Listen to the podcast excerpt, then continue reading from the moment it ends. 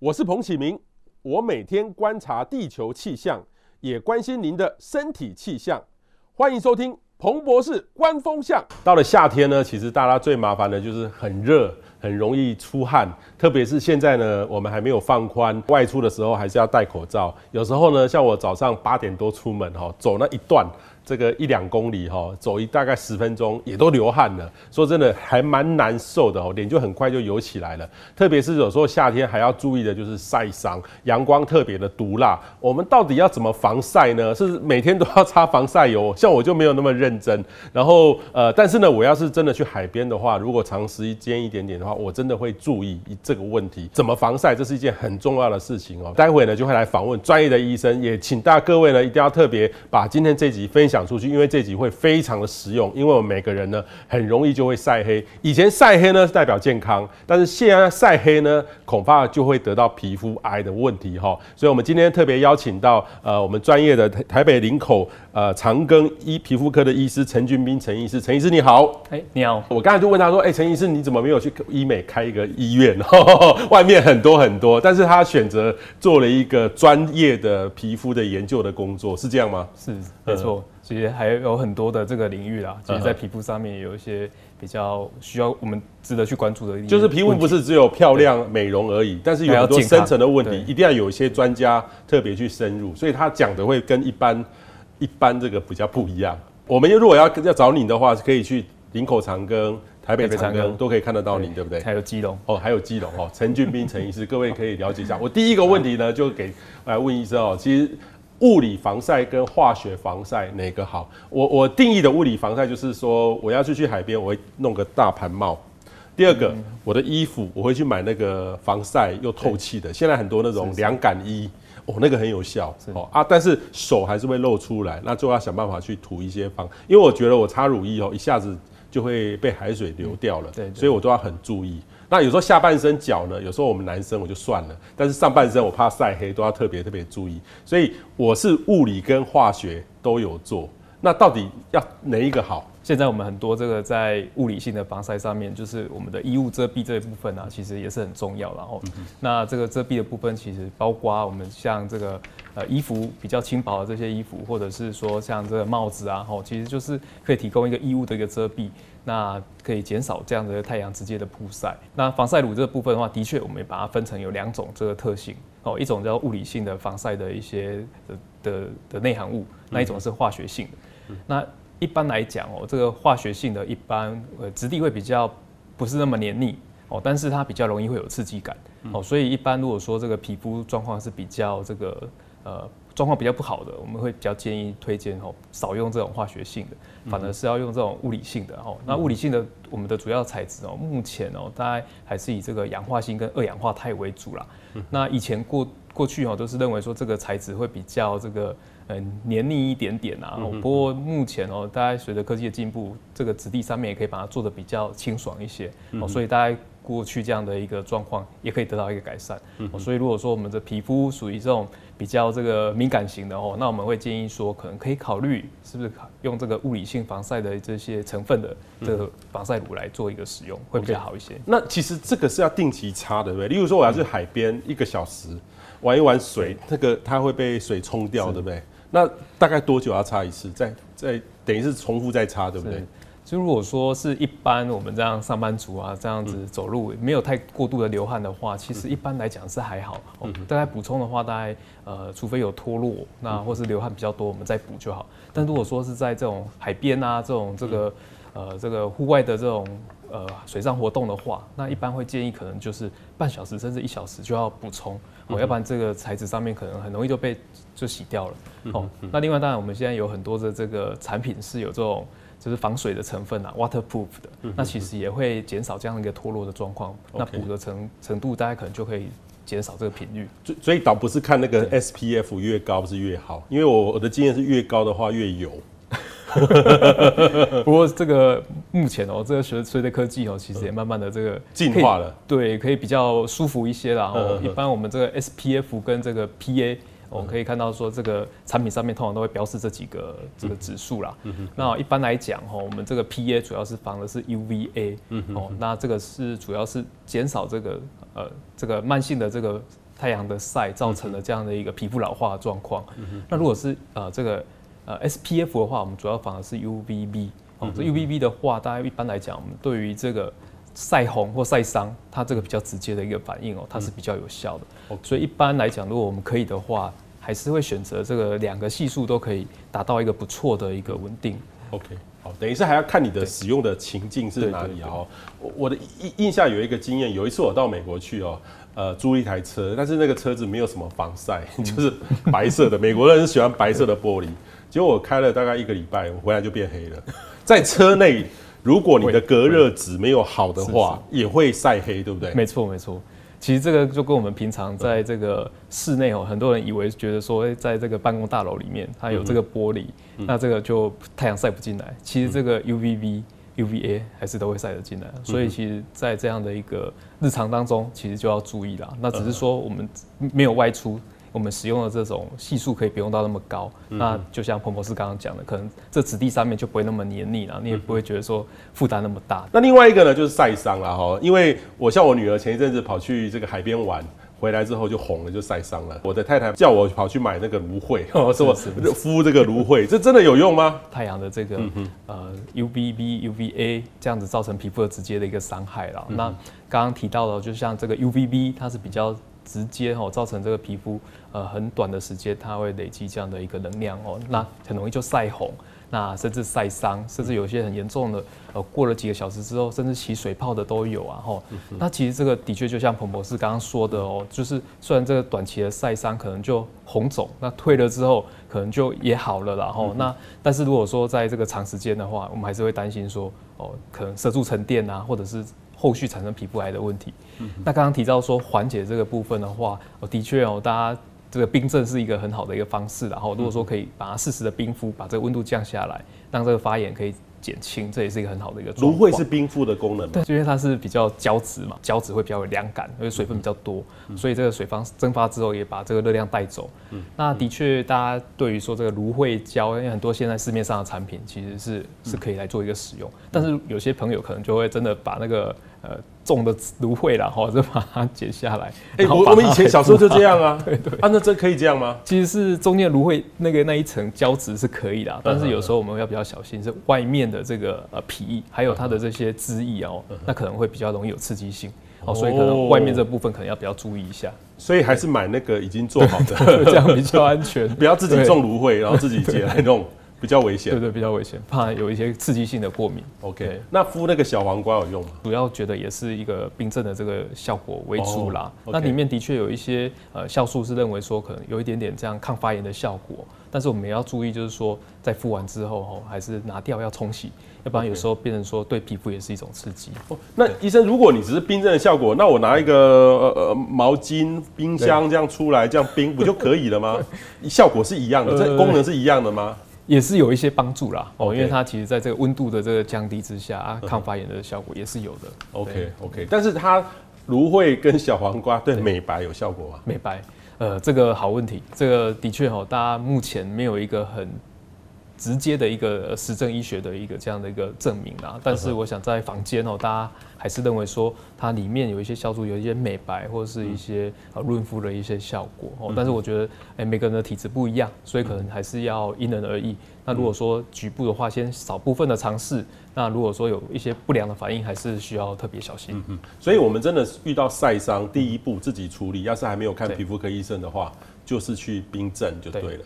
然后，如果真的还严重，还是建议还是去看医生，没错，开给你适当的处方的用药。对，早期的处理会比较把这个发炎降下来。后续大家比较担心的，像这个晒伤之后会色素沉淀啊、疤痕啊，或者是说脱皮、脱皮，对这个降低它的这个严重程度，至少就可以达到一个短期改善。对，可是我们也常常会有这样啊，例如说有时候跑去游泳啊，晒晒到这个颈子啊，然后没有注意啊，晒伤，那会痛痛的，那我就要去看医生吗？还是说自己慢？不管它一一个礼拜就会好了。其实慢慢的，它这个皮肤自己会修复啦，自己会修复。但是的确就像刚刚说的，有时候哇，这个很严重啊，这个起水泡了。OK，哦，起水泡这个大概你要靠它自己修复，时间就要拉的比较长。哦，所以如果说有这个适度的这些药物的辅助，包括口服吃的药或者是外擦的药，的确会比较快缓解下来。哦。那另外一个呢，大家最在意是晒黑啦，哦，晒黑，因为有时候我们这个台湾人习惯就是一白遮三丑，对，很像黑。黑就比较容易让人家觉得老的那个感觉一样，所以到底哈，这个为什么皮肤会曝晒之后就会变黑？是黑就是您说的黑色素沉淀吗？白种人我注意到他们就不会那么的黑啊，对不对？他再怎么晒也是这样 这个样子啊。那我们是东方人，是一晒就很容易黑吗？因为白种人他的这个黑色素细胞比较少哦，那黑色素细胞比较少，它其实相对来讲在受到太阳的刺激之后，它不会那么活跃。那反而像这个亚洲人哦，那这个。这个黑色素细胞介在白种人跟这个黑人之间哦，所以这个黑色素细胞是蛮多比例的。那另外就是说它比较活跃，所以如果你受了太阳的刺激之后，很容易之后就会变成说这个色素哦会留下来。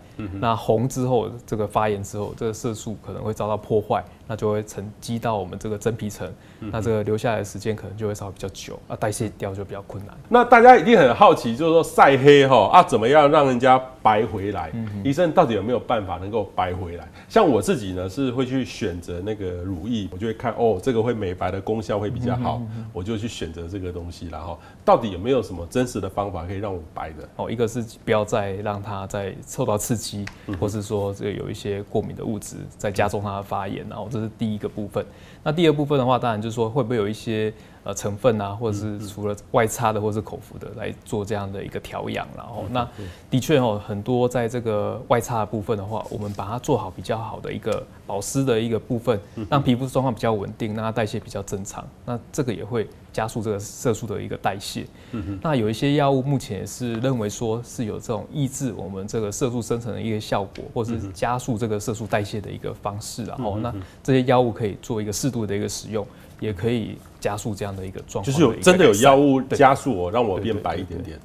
就是要，但是那个还是要看医生，对，对，还是要医生专门来处方。对，比较不建议大家。就是说我如果真的是夏天晒得很黑，我觉得上电视不好看，就可以去找医生，医生会特别快速一点点。是，但是不是说每天涂就会变白，对不对？会慢慢的啦，它其实也没有像这个，没有像像橡皮擦这样子，我一擦就把它擦光就白掉了，没这么厉害，没那么厉害。要通常要多久？通通常这个我们大概会跟这个患者解释哦，大概都还是算。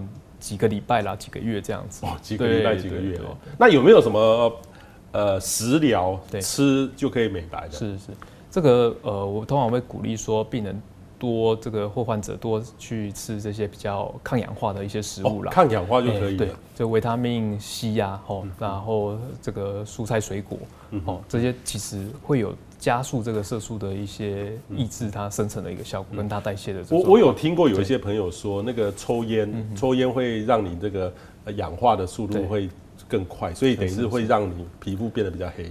真的有这样的道理，对不对？哎，在这个烟哦，它其实烟里面的物质哦是非常复杂，非常复杂，非常复杂哦，所以它的确会造成很多这些自由基啦。那自由基的话，它很容易就会造成说我们这个皮肤啦，或者身体。很多的这些功能上的一个损伤，嗯、那我想比较间接的哦，还是会影响到这些皮肤的一些代谢。OK，好，嗯、那这个美白针到底有没有用？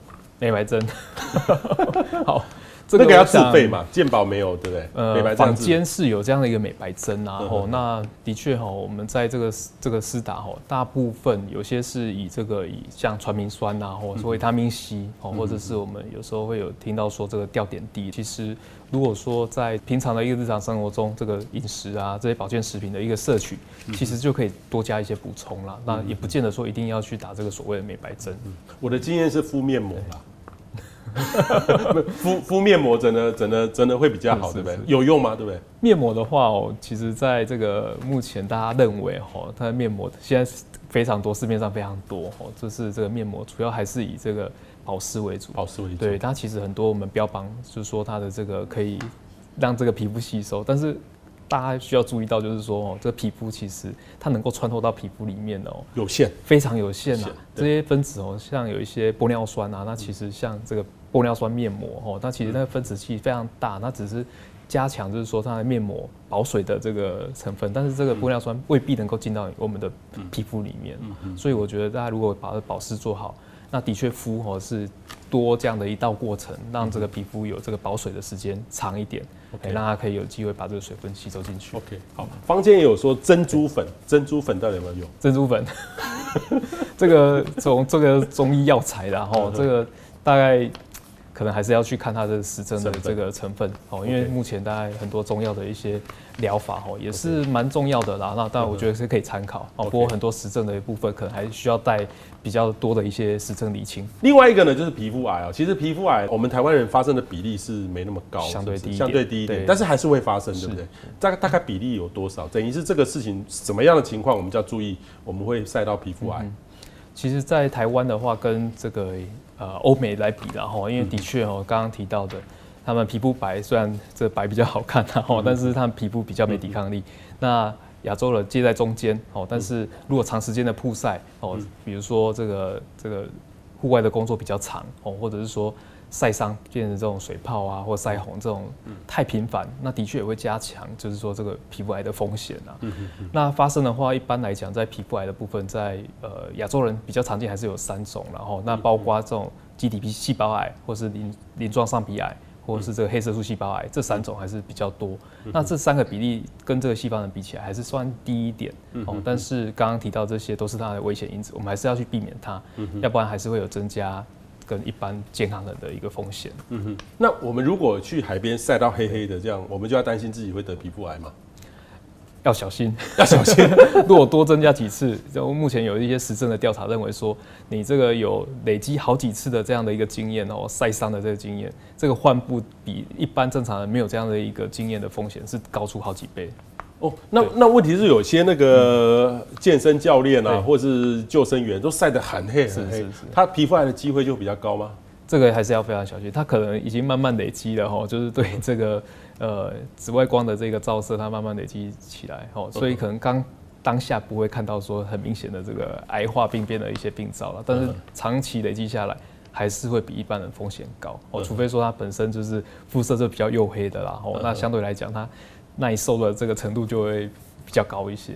医生，你的门诊的病人还是很多吗？还是不少，哦，还是不少。对，就是这种通常我们看到都是比较有年纪的，然后就是年纪比较大，因为当然这个接受日晒的这个时间跟这个机会就比较高一些。OK，, okay 等于是它是一个累积累积的，绝对不是说晒一下就就会得到的。好，好，另外一个呢就是。今年夏天哦，很容易潮热啦，哈，像戴口罩哦，那有时候夏天真的很热，就是有一个就是汗疹啊，哈，这个得到汗疹，什么是汗疹？汗得到汗疹要怎么处理？从这个字义上面来讲，就是说。这个汗液的一个关系，然后造成这样一个疹子啊。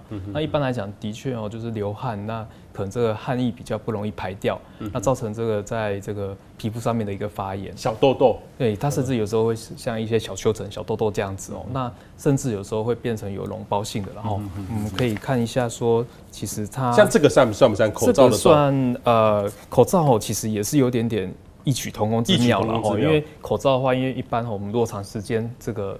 戴的话，那的确就会闷住啊，因为会有一些呃湿气，湿气，然后又再加上这个摩擦哦，所以很容易会产生像我们这个看到的这样子哦，红疹，然后甚至会有一些脓包哦、痘痘哦，这个在我们这个口罩需要携带的这个年代里面哦，这是非常常见的一个状况哦。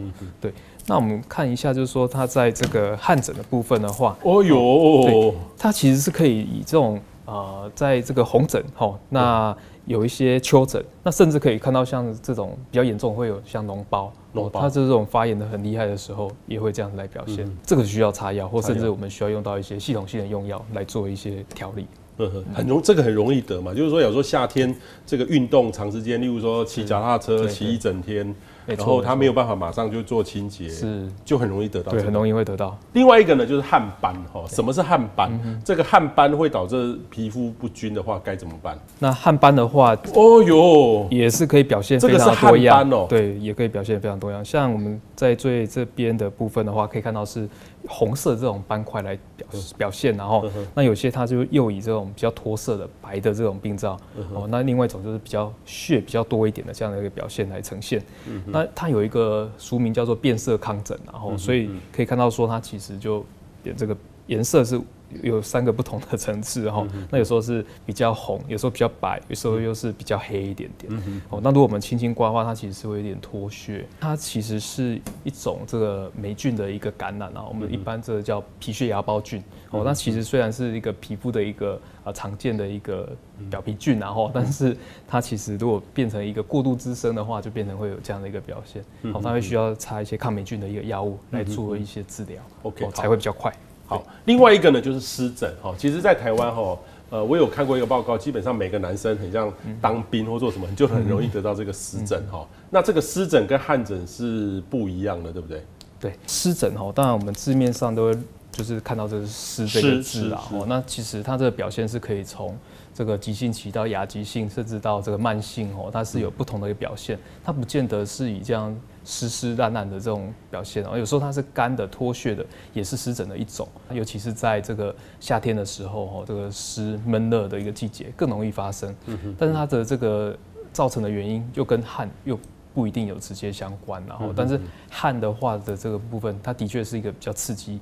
那可能会加重这个湿疹的一个生成，嗯，就是说它本来冬天应该比较不会好发，但是到夏天流汗的时候就很容易。像像我以前，我们那个男生有时候运动或做什么，就很容易在这个脚踝啊、膝盖啊，对，或是男生的胯下，就很容易得到这个这个湿疹。大大多数人是不是得到湿疹？其实看能够去看医生的比例蛮低的。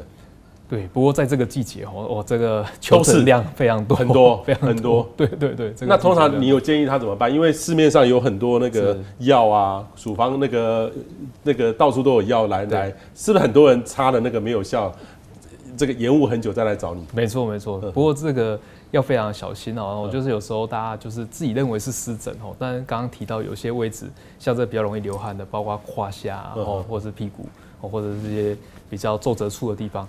那也有可能比较容易会产生一些霉菌的一些滋生哦，所以有时候刚好擦这药是对湿疹有效，但是如果万一这个是这个霉菌的感染哦，擦了之后反而会更严重哦。对，所以还是要非常的注意。好，那医生，那既然这个是也就是夏天汗很多啊，那我如果一天。原来洗一洗一次澡，我现在变洗三次澡，会不会有用？OK，的确哦。如果说这个流汗比较频繁的人的话，我们当然可以建议说，这个汗液比较多，还是赶快替换衣物啦，或是清洗。